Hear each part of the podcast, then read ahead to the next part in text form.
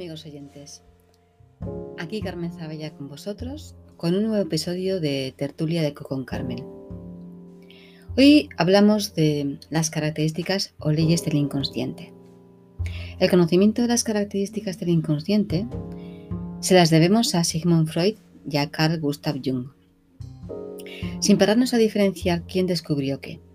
El caso es que nos aportaron ambos una gran comprensión de nuestro inconsciente. Freud planteaba sus propuestas a partir de una de la separación, pues partía de la idea de que todo se daba en el cerebro particular de cada cual y no tenía en cuenta para nada al campo unificado. Jung empezó a, ser, a ver al inconsciente de una forma más cercana a los conocimientos que utilizamos hoy en día. Es decir, percibía al inconsciente como ese área de la mente donde se encuentra el mayor potencial de creatividad. Y se adentró en el campo de los arquetipos, la religión, el arquetipo femenino y fue desarrollando el concepto de inconsciente colectivo. Fue el primero que habló de la sombra y con ella explicaba los comportamientos este, extremos y la bipolaridad de determinados individuos. Esta, esta sombra puede suponer una guía y una referencia muy buenas para poder llegar a comprendernos a nosotros mismos. Sin embargo, a pesar de esta información actualizada, la base de la psicología universitaria convencional está basada aún en las premisas de Freud, dejando a Jung fuera de la ciencia oficial. Esto nos lleva a comprender hasta qué punto se selló nuestra ilusión de la separación detrás de títulos académicos, licenciaturas oficiales, centrándose solo en una pequeña parte desconectada de la psique humana, asumiendo nuestra limitación y dejando de lado esa parte nuestra más elevada y conectada, más allá del personaje que creemos ser, y que es donde comienzan todas las posibilidades de un ser que se encuentra conectado con la divinidad y que es ilimitado. Gracias a los grandes avances de la física cuántica, ahora ya tienen su valor las características del inconsciente. Ya dejan de ser especulaciones filosóficas o meras teorías y se pueden contrastar por medio del empirismo científico. Las características del inconsciente se adaptan perfectamente a los principios más elementales por los que se rige el universo o el campo unificado. Sin embargo, en descodificación cuántica los abordamos desde el lenguaje del inconsciente, siendo el inconsciente esa parte que conforma y responde al campo unificado de la física cuántica. Aplicamos la física cuántica a la vida del ser humano, siendo el ser humano una totalidad, un 100%. Desde la visión actualizada de estos principios de descodificación cuántica, hablamos de leyes más que de características. Estas leyes representan la base de todo lo que rige nuestras realidades alternativas que conforman nuestra matrix. Cuando hablamos del inconsciente y de sus leyes, estamos hablando de hasta el 97% de lo que somos, de lo que nos conforma. Y nos estamos refiriendo a ello, eh, a lo que estamos, eh, y nos estamos refiriendo a aquello a lo que estamos obedeciendo y respondiendo a tiempo real sin tener ni idea, por lo general, de que esto está ocurriendo así. Debemos tener en cuenta el 100% de lo que somos, de ese ser real, que está conectado con el todo, que todo lo que ve ahí fuera lo está proyectando en este instante y nos damos cuenta de ello por, el efecto espejo. El otro es tu espejo, el otro es tu proyección, que parte de ti y revierte a ti, que es el creador de toda realidad posible. Esto es lo que somos. Entonces, teniendo en cuenta el 100% de lo que somos, solo un 5% como máximo está representado por lo que percibimos conscientemente que es nuestro consciente, y un mínimo de un 95% representa lo que no percibimos de lo que somos, es decir, será nuestro inconsciente, o sea, que es inconsciente. Por lo tanto, si tenemos en cuenta estas cifras y hemos pensado alguna vez que dirigimos nuestras vidas tomando decisiones, podemos observar que ese 95% gana frente al 5%. Así que la mayoría de nuestras decisiones hemos, ido, hemos sido inconscientes creyendo que decidíamos algo. Decidíamos desde nuestra inconsciencia, desde nuestro 95%. Tenemos que tener en cuenta que en ese 95% se incluye una parte más bien pequeña encargada de las funciones orgánicas automáticas, digestión, corazón, etc. Y los continuos ajustes de nuestro sistema homeostático y de la reparación del DNA. El resto, una gran parte, la mitad más o menos, estará representada por una zona que corresponde al inconsciente colectivo, es decir, al campo unificado. Más allá, tenemos al universo al completo con todos sus espacios multidimensionales que se vinculan con nosotros por medio de la intuición, la inspiración o las corazonadas.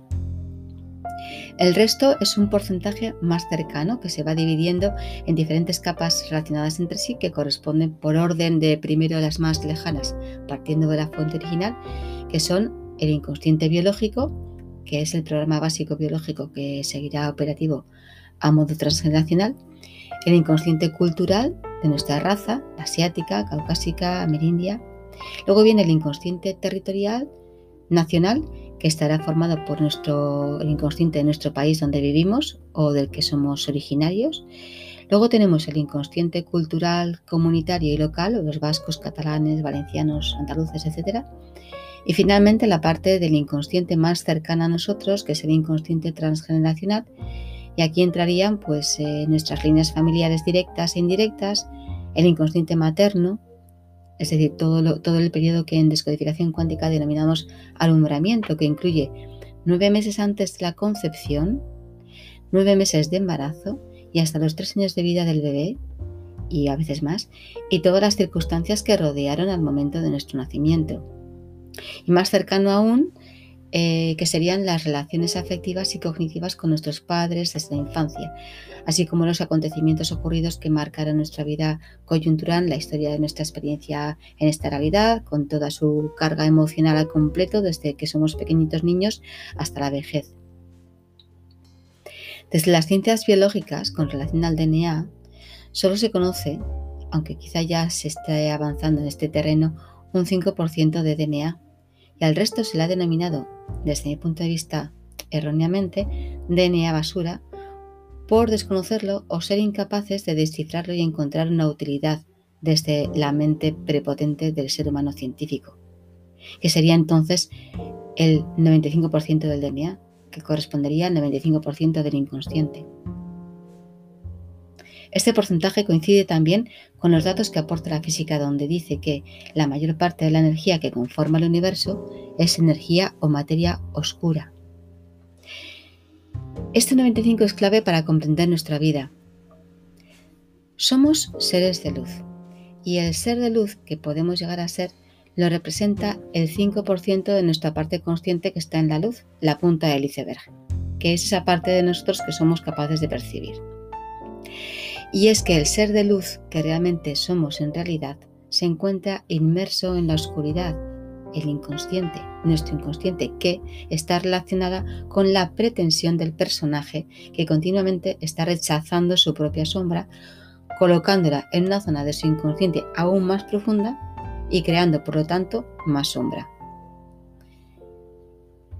Sin embargo, podemos considerarnos también luz, en nuestra profundidad más esencial, porque una parte de la ciencia dice que la oscuridad se puede considerar también luz, luz oscura.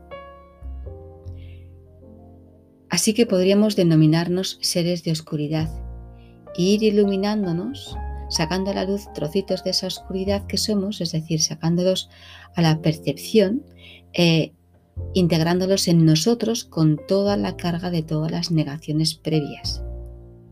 Así que podemos decir que el ser real está conformado principalmente por ese 95% inconsciente, sombra, que habita en las profundidades de nuestro ser, lo que no se ve del iceberg, y ese 5% consciente, que es el que considerábamos que era el real, y solo es un 5%.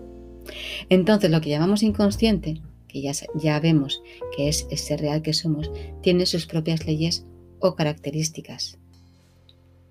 El ser real, el inconsciente, es atemporal, emocional, inocente y unitario. Iremos desgranando estas características para poder comprenderlo un poco mejor, para poder comprendernos a nosotros mismos un poco más. Para profundizar en este tema, os recomiendo la lectura del libro de José Basso, Descodificación Cuántica 1, de Introducción y Transgeneracional. Y bueno, pues esto ha sido todo por hoy. Mm, podéis encontrarme también en www.carmenzabaya.wordpress.com, en www.tertuliadecuconcarmen.wordpress.com, donde encontraréis todos los demás eh, capítulos del podcast, en Spotify Tertulia de con Carmen, en Facebook e Instagram, en Telegram, en el grupo Alma y Programas, y también podéis encontrarme como colaboradora en el grupo de Manuel Ximénez, Física Cuántica aplicada a la vida cotidiana. Muchas gracias por escucharme y hasta la próxima entrega.